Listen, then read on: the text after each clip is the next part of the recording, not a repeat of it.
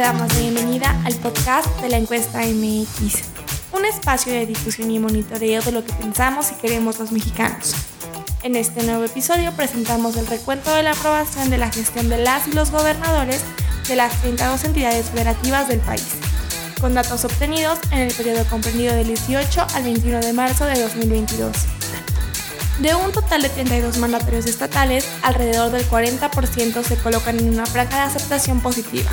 En tres estados, poco más de la mitad de los encuestados aprueba la gestión realizada hasta el momento por las y los gobernadores. Los estados gobernados por una coalición encabezada por Morena son Baja California, Baja California Sur, Sinaloa, Sonora, Tlaxcala y Campeche, todos ellos con un rango de aprobación superior al 50%. Los estados encabezados por Acción Nacional son Yucatán, Querétaro, Guanajuato, Chihuahua y Quintana Roo, todos ellos igualmente con un rango del 50%.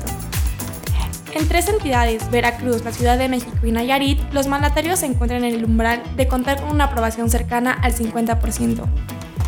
En contraste, existen cinco estados en los que la desaprobación de la gestión de los mandatarios oscila en alrededor del 60%. Estos son Michoacán, San Luis Potosí, Jalisco, Morelos y Zacatecas.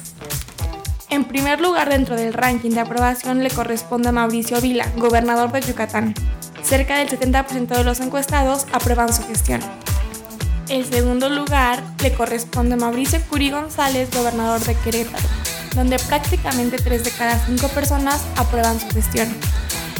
Y el tercer lugar le corresponde a Marina del Pilar Ávila Almeda, de Baja California. El último lugar dentro del ranking de aprobación le corresponde a David Monreal, gobernador de Zacatecas.